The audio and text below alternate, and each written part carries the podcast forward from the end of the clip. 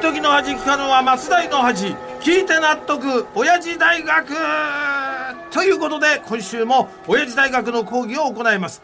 え私が当親父大学のパッション教授吉田照美であります。よう教授、はいはい。昨日もアコギにボロ儲けしまくったようだな。笑いが止まらなくてツイッターの書き込みで大忙しだったろ。しめしめ。なうしめしめな。なうんだこれ。ほら元伊佐温泉観光協会の小坂真由美さんもお見通しだ。いやもうあのツイッターは X になりましたしね。今時なうなんて言いませんから。二人してこれ古いですよ。それにあのいきなりねアコギなボロ儲けってこれ人聞きが悪いですよ貴様こそ何を言うか。え何ですか？いや物販物販また物販。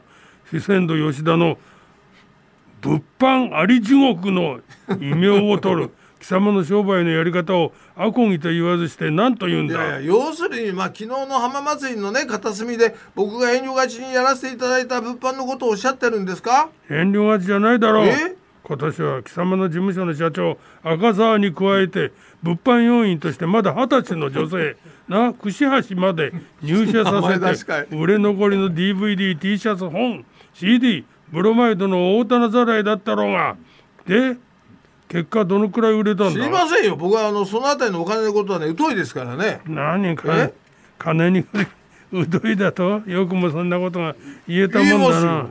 今から4年前の浜祭り貴様にとっては金祭りだ。あら。あの時一人2500円も踏んだくって映画「ロバマン」の上映会を開いた張本人のくせに。この銭ゲバこの腐れ下道が。また出てきやがったなこの保坂真由美まあねおっしゃる通りあの2500円はね少し高いと思いますけどそれは別にあの僕が設定したわけじゃこれないですからね。少し高いだと？いやいやそうですよ。え？そんな生優しいもんじゃないぞ。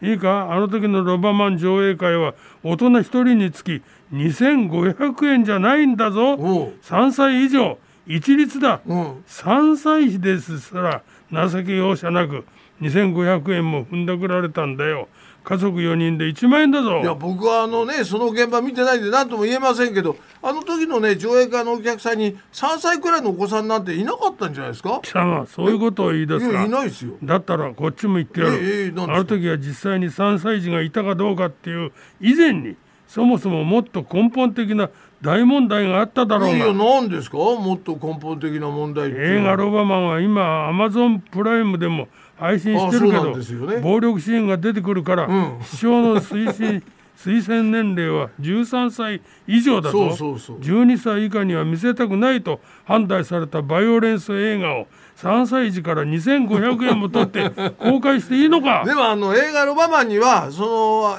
えー喜劇俳優の伊藤四郎さんも出てらっしゃいますしね、伊藤四郎さんの演技をねご覧になるだけでも2500円の価値はあるかというふうにね。おいおいおい。えーいやいや本当に。黙れ。え？黙れしいやいやどどうされたんですか？なんか問題でもこれありますか？これ伊藤四郎は、あの映画のことはプロフィールから消しているんだから、そういうことを言うなよ。え？本人が嫌がるだろ。だったらあれですよ。おじいちゃんももうあの時の上映会でディスるのはやめるしかありませんねこれね。そうそうですよ。もうちょっと引っ張りたかったな。いやいやというところでねこの辺で講義に入りますよ、今日はあの復活に関するアンケートの結果をご紹介します。復活のどんなことについて教えるんだ、これはあの今年の3月に行われたアンケートで、うんうん。コロナ前の状況や水準に復活してほしいことは何ですかっていうこういう質問をしました、今年の3月ってことはまだ行動制限があった頃だよな。そうです。だから今年のその5月8日にねえ新型コロナウイルスの感染症法上の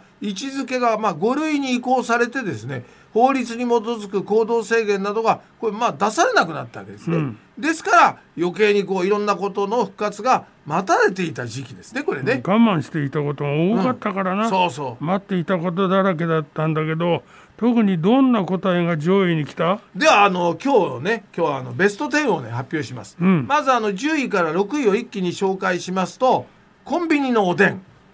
大人数での会食や飲み会、拍手ハグなどの触れ合い。飲食店の深夜営業。